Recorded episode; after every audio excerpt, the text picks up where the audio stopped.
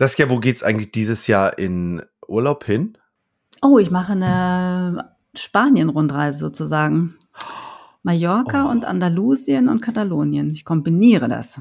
Ich. Ich wollte gerade sagen, hast du das nicht gerade letztes Jahr erst gemacht, sowas, so eine Rundreise? Na, ich war letztes Jahr war ich auf Mallorca, genau. Frankreich und Mallorca habe ich letztes Jahr kombiniert. Hm, diesmal geht's weiter. Ja. Ja. Dies Jahr, dies Jahr nur noch, nur noch Spanien. Hier ist dein Counterhelden-Podcast mit frischen Ideen und fröhlicher Inspiration. Und dein Trainer André Bachmann, Saskia Sanchez und René Moravetz. Diesmal tatsächlich nur noch Spanien, richtig genau. Mit Weil du einer Spanisch so gut kannst. Weil ich es mal wieder üben muss, weißt du? Ich habe hier so selten Leute, mit denen ich richtig schön Spanisch sprechen kann. Und ich besuche meine Familie. Ja, die habe ich jetzt auch eine Weile nicht gesehen. Hm. Oh, das ist schön. Fliegst du? Nee, ich fahre mit dem Zug. Und mit, Wie, und du fährst mit dem Schiff. Nach Mallorca. Ja, genau, mit Zug und Schiff fahre ich. Ich fahre bis Südfrankreich und gehe da auf die Fähre und fahre dann nachts rüber nach Mallorca und bin dann morgens um elf. Diesmal bin ich morgens da und werde von meinen Eltern abgeholt und wir gehen direkt einen schönen Kaffee trinken. Oh, das ist ja lieb. Ja, genau. Ich kann mich erinnern, kannst du dich erinnern an die Videos, die wir gedreht haben?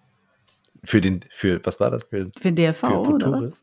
Ach so, für Oder für Futuris. Futuris. Mhm. Diese ganz alten Videos, ne? Wie? Mit dem Zug nach Mallorca? Ja, ja, ja, genau. Äh? Das geht Und dann- tatsächlich, ja. Und dann ging es doch da, in dem Video ging es doch da um Kompensation, ne? Weißt du, ich Richtig. fand das so, ja, und diese Outtakes hinten dran am Video, ist es überlustig gewesen. Ach, Das weißt du was, stimmt. das verlinken wir auf jeden Fall schon mal direkt hier ähm, in die, in die Show Notes. Shownotes, genau. Ja, richtig, genau. Da haben wir schon mal über, drüber gesprochen und ähm, über Kompensation, richtig. Das ist ja unser Ja. Thema heute. Habe ich mir überlegt. Ja, das stimmt. genau. Also irgendwie, äh, die Leute sind ja wieder total viel unterwegs, habe ich gehört. Also in den Reisebüros Ja. buchen ja viele und Mhm. wollen in den Urlaub und das ist irgendwie als Thema ganz weit vorne in den Urlaub zu fahren. Ja. Ähm, aber das Klima, Klimaschutz ist gerade wieder so ein bisschen auf die Rückbank irgendwie. ja, sag mal, deswegen die Frage ist, ähm, beim Zug, da, da braucht keiner zu kompensieren oder was? Beim Zug nicht. Doch, beim Zug auch. Ne? Also es ist jetzt nicht so, dass man tatsächlich 100 Prozent klimaneutral, wie es ja heißt, äh, unterwegs ist. Ne? Weil nicht jeder Zug wird mit grünem Strom angetrieben. Also da gibt es auch noch Züge, die eben halt tatsächlich, ähm, also in Deutschland zum Beispiel, die ganzen Regionalexpresszüge, ne, die fahren natürlich alle noch mit Diesel. Ja. Ähm, ja, also es gibt schon auch noch eine CO2-Emission, definitiv auf der Strecke. Ja, und- genau, und deswegen hatte ich mich nämlich gefragt, wenn du da mit dem Zug fährst, Mhm. ähm, deswegen, ob, ob das nicht kommt, weil darüber habe ich noch nie mit dir gesprochen, ob man das auch, äh, ob das auch zu kompensieren ist. Aber ich habe es gesehen, auf einem ICE ist ein grüner Streifen, haben sie den ja weggemacht, den, den, den roten, den Roten. schwarzen, Mhm. den roten Streifen weggemacht und haben jetzt grün drauf gemacht, Mhm. weil das, die fahren ja mit, aus der Fern, auf der Fernstrecke fahren die ja mit grünem Strom, ne? In der Tat, ja genau. Ich habe auch gestern noch mit jemandem gesprochen, der bei der DB arbeitet in Frankfurt. Und der sagt, Mhm. es ist in der Tat so. Ne? Also die kaufen Ökostrom auch ein, die produzieren ja nicht den ganzen Strom Ja. selbst. Ja. Und auf der Strecke fährt man grün. Ähm, dann in Frankreich sagen sie auch, es ist klimaneutral, weil die ganz viel mit Atomstrom eben da unterwegs sind. Ja. Ja. Klar, aber die Fähre zum Beispiel, ne? die Fähre, ähm, die ist nicht emissionsfrei, sondern die wird kompensiert. Mhm. Und alle Nebenzüge, die ich fahre, die kompensiere ich auch. Und es gibt tatsächlich tolle Systeme. Da steht sogar schon, wenn du ein Zugticket kaufst, also in Frankreich zum Beispiel steht genau drin, wie viel Hm. CO2 emittiert wird auf der Strecke. Ach. Ja, da steht das richtig daneben. Hm. Und wenn ich, und wenn ich eine Avocado kaufe, kann ich die auch kompensieren? Ich wieder, ne? Ja, Nein. ja, natürlich. Also es gibt Dinge, die kann man tatsächlich, also es gibt eine Menge Dinge, die kann man Tatsache kompensieren und kann also Kompensation, nur mal, um das vielleicht kurz zu erzählen. Kompensation ist also, wenn jemand CO2 emittiert, eben durch eine Flugreise zum Beispiel oder ähm, Autofahren, Hm. dann kann an anderer Stelle dieses CO2 eingespart werden. Dafür bezahlt man eine Spende. Und das, was ich hier in Deutschland emitiere, wird dann vielleicht in Ruanda oder in Lesotho oder ähm, auch in Asien eingespart und somit quasi kompensiert. So. Hm. Es gibt vieles, was man kompensieren kann, nämlich alle Produkte, die schon auf dem Weg sind, zu CO2-armen oder freien entwickelt werden können, aber bei denen die Technologie noch nicht ganz so weit ist, wie zum Beispiel bei ähm, Flügen, wie zum Beispiel bei Paketversand oder wie zum Beispiel, wenn jemand umzieht, dann muss er in der Regel ja auch irgendwie eine Strecke von A nach B zurücklegen. Hm. Also das kann man definitiv kompensieren. Was man nicht kompensieren kann, sind einfach Produkte, die für eine Welt mit acht Milliarden Menschen einfach nicht geeignet sind. Ne? Das sind Avocados, das sind Flugmangos, das sind äh, im Winter Rosen aus Kenia kaufen oder Erdbeeren aus Israel. Also Lebensmittel nicht. Nein, die kann man nicht kompensieren. Wie kann denn das eigentlich sein, dass, so ein, dass, dass dann so eine Supermärkte sowas überhaupt anbieten? Also die nach, wenn, wenn sie es nicht anbieten würden, würde ja auch keine Nachfrage dafür existieren. Ich meine, ich sehe die Erdbeeren für 2,99 Euro mhm. im Rewe eingeschweißt im Winter, ähm, die auch schon nicht besonders gut schmecken. Also ich meine, wenn es die nicht geben würde, würde ich gar nicht auf die Idee kommen, die zu kaufen. Ich meine, das wäre doch viel schlauer, oder? Ja, wäre es auch. Gut. Seien wir doch mal ganz ehrlich. das mag ich. Ich mag das ja. Ne? Gut, dann haben wir den ja klar. Dann gehen wir mal zum Rewe und sagen, also bitte würden Sie so lieb sein und die Erdbeeren aus dem, aus dem Sortiment nehmen im Winter. Das wäre sehr schön. Nur heimische. Ich habe heute heimischen Spargel wieder gekauft. Naja, eben. Also es, es gibt ja saisonale und regionale, äh, saisonale Zeiten für Obst und Gemüse. Ja. Und das ist eben jetzt. Jetzt sind Erdbeeren, jetzt ist Spargel und nicht im Dezember und nicht im Januar ja. und auch nicht schon im März. Ne? Also ja. dieser ganz frühe Spargel, den man kaufen kann, der kommt ja auch nicht aus Deutschland. Der kommt ja auch aus Griechenland. Nee, meiner kommt aus Belitz. Ja, genau. Belitz slash Griechenland. als, als ich mit André nämlich nach ähm, Leipzig gewandert bin, mhm. letztes, vorletztes Jahr, ich weiß gar nicht mehr genau, wir taten uns die Beine weh, ähm, da sind wir nämlich durch Belitz durchgewandert und äh, an diesen Spargelfeldern nicht nur vorbei, sondern über die Spargelfelder rüber und haben uns das mal angeguckt, wie die den ernten. Ne? Mhm. Das ist ja schon speziell auch. Oh ja. Also das ist, das geht ja richtig mit Maschinen so. Das ist ja nicht so, dass man da, dass die Leute da auf dem Fußboden rumknien. So macht das heute keiner. Also ich wahrscheinlich nicht mehr. An Belitz jedenfalls nicht. Okay.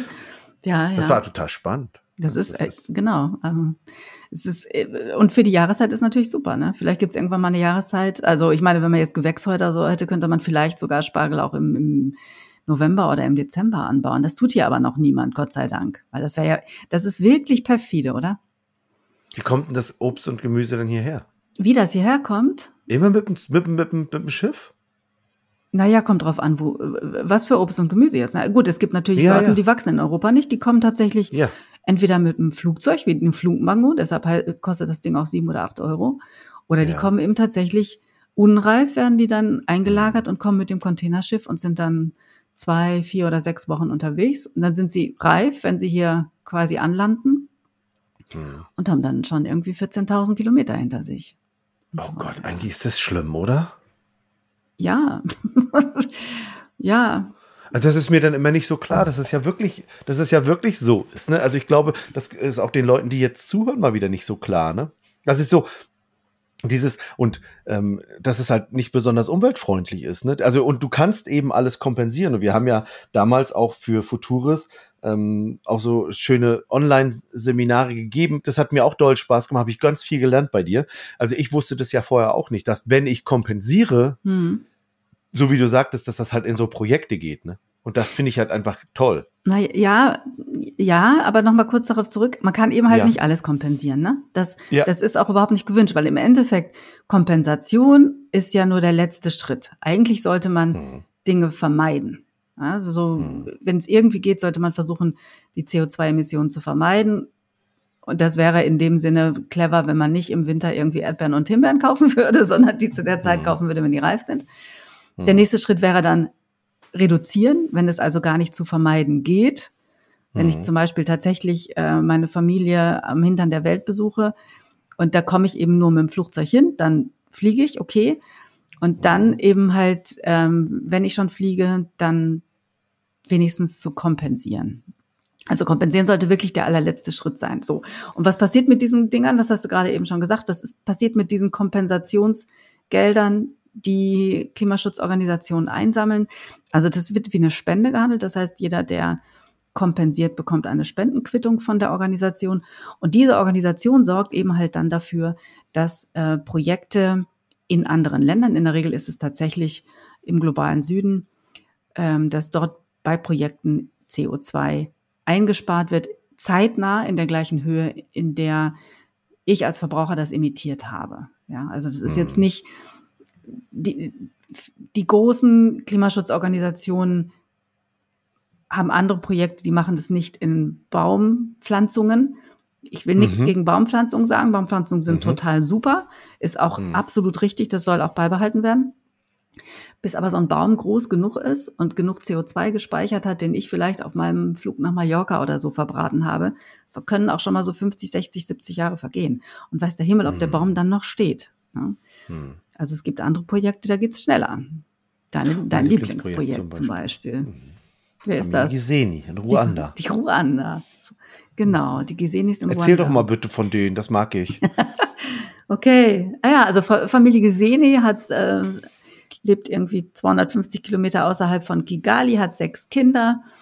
Und in der Regel ist so eine ruandische Familie damit beschäftigt, oder die Frau in einer ruandischen Familie damit beschäftigt, Essen zu kochen für die Kinder. So. Und Essen gekocht wird in der Regel auf so einem drei Steine Feuer, manchmal im Haus, manchmal außerhalb des Hauses. Und dann haben die also quasi ein offenes Feuer, was sie den ganzen Tag mit Holz befüttern, um dann das Hauptnahrungsmittel Mais und Bohnen zu kochen. Und jede von uns, die hier gerade zuhört und jeder schon mal, der schon mal Mais und Bohnen gekocht hat, wenn man die nicht aus der Dose nimmt, dann sind sie ja relativ schnell äh, weich, aber wenn man die ganz normalen kauft, dann kochen die wirklich über Stunden und über diesen langen Zeitraum sitzt dann Frau Giseni, atmet den Rauch oder die Rauchentwicklung von diesem Holzfeuer ein, muss immer Holz nachlegen. Ja, und das ist so die normale Art und Weise, wie man in Ruanda und in vielen anderen Ländern Afrikas kocht. Und das Projekt, was du jetzt ansprichst, das hat zur Folge, dass in Ruanda ein Ofen verkauft wird an die Bevölkerung, der 80 Prozent des Feuerholzes einspart und der sehr, weitaus weniger Rauchentwicklung ähm, verursacht, sodass Hm. A einmal sie weniger Lungenschäden haben oder beziehungsweise die Lungenbeeinträchtigung weitaus geringer ist, wenn überhaupt noch vorhanden, je nachdem, ob der Kocher draußen oder drin steht. Hm. Ähm, und sie haben eben, sie müssen weniger Geld ausgeben, um dieses Feuerholz zu bezahlen. Ne? Weil in Ganz Ruanda, genau. man, man hätte das Gefühl, das ist immer alles total Ja. grün, wahnsinnig waldig.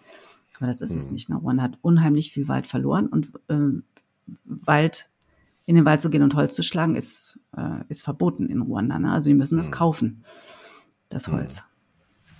Siehst du, das ist mein Lieblingsprojekt, das mag ich am liebsten. Es gibt noch ganz viele andere Projekte, wo CO2 kompensiert werden kann, aber das mag ich, weil es den Menschen so, weil es den Menschen dann besser geht, weil sie gesünder sind. Das finde ich gut. Das, Mhm. Also das mag ich an der, an der, an der Sache.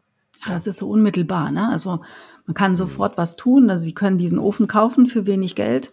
Mhm. Der wird subventioniert, aber ein bisschen was kosten muss er, weil wenn was nichts kostet, ist nichts wert. Das ist bei uns in dieser Ja. Gesellschaft ja auch so. Und Ja. ähm, das hilft eben direkt. Ja. Das ist Ach, eins, genau, mal das ist eins von vielen. Hm? Genau, sag mal, ähm, eine Frage. Ähm, da haben wir doch was Cooles geplant jetzt demnächst. Wir haben was total Cooles geplant, ja, genau. Naja, im Endeffekt hat, also der Anstoß war ja, dass wir letztes Jahr einen super tollen 22-wöchigen Kurs gemacht haben mit Expedienten, die haben sich weitergebildet zum Thema Nachhaltigkeit. So, Hm.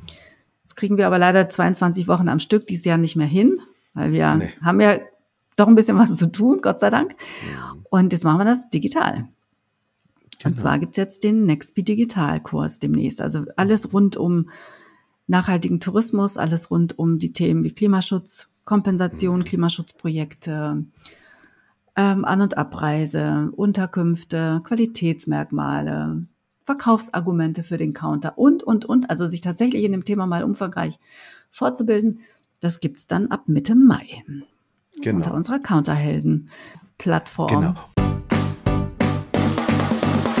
Counterheldentrainings, unser und dein neues Weiterbildungsportal rund um deine persönlichen, einzigartigen Fähigkeiten am Counter, deinen empathischen Umgang mit Menschen und deinen erfolgreichen Verkauf von Reisen.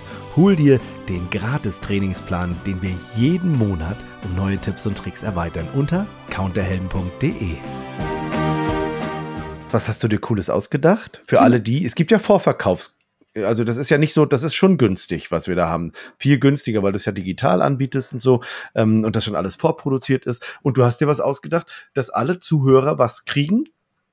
Die kriegen tatsächlich 10 Prozent, wenn sie im Vorverkauf Toll. sich zu diesem Nextby Digital anmelden. Mhm. Was, genau. was, dürfen die dafür eingeben, in, wenn, wenn, man das kauft? Also, wenn ihr auf counterhelden.de geht, mhm. dort unseren Trainingsplan seht und dort den Nextby Digital angegeben geben seht ja. und den dann kauft, ja. dann gebt ihr einen Gutscheincode ein und der heißt, aufgepasst, ja. Nextby, also N und dann XB, VVK für Vorverkauf. Nextby VVK 22. Ja, sehr gut. Das gefällt mir doll. Und dafür gibt es dann 10% Rabatt auf den Kurs. Ja. Und wir haben uns dann noch, noch was überlegt. Mit ja. deiner Hilfe. Haben wir uns noch überlegt, dass wir am, tada, am 12. Mai könnt ihr, wenn ihr Lust und Bock habt, morgens einschalten. Da gibt's um 9 Uhr ein so gute halbe Stunde live und gratis Webinar mit mir zum Thema Klimaschutz am Counter. Und da reden genau. wir über die An- und Abreise und was ihr tun könnt, um ab sofort eure Kunden klimafreundlicher auf den Weg zu schicken. Ja. Und das Coole daran, auch die Anmeldung dafür ist hier in der Beschreibung äh, vom Podcast und ähm, auf der Seite counterhelden.de. Da gibt es eben Klimaschutz am Counter live, gratis, steht kostenlos hinter. Und es gibt den Nextby Digital, wo du diesen Rabattcode Nextby VVK 22 eingeben kannst. Mhm. Super Sache. Und dann erfährst du ganz, ganz viel von Saskia, wie du nachhaltiges Reisen verkaufen kannst, was einige natürlich schon tun, äh, nachhaltige Reisen verkaufen, das aber oft gar nicht wissen, dass wir nachhaltig Reisen verkaufen. Ne? Und da äh, wird man noch mal so richtig animiert, ähm, das so ein bisschen zu forcieren, was ja dein großes Anliegen ist, weil es dein Herzensthema ist. Ne? Ja, total. Genau. Genau. Also, dann ja. bis zum nächsten Mal oder bis zum Freitag, den 12.05 oder bis du dich zum nächsten Digital anmeldest. Wir freuen uns. Wir freuen uns. Bis dann. Tschüss. Tschüss.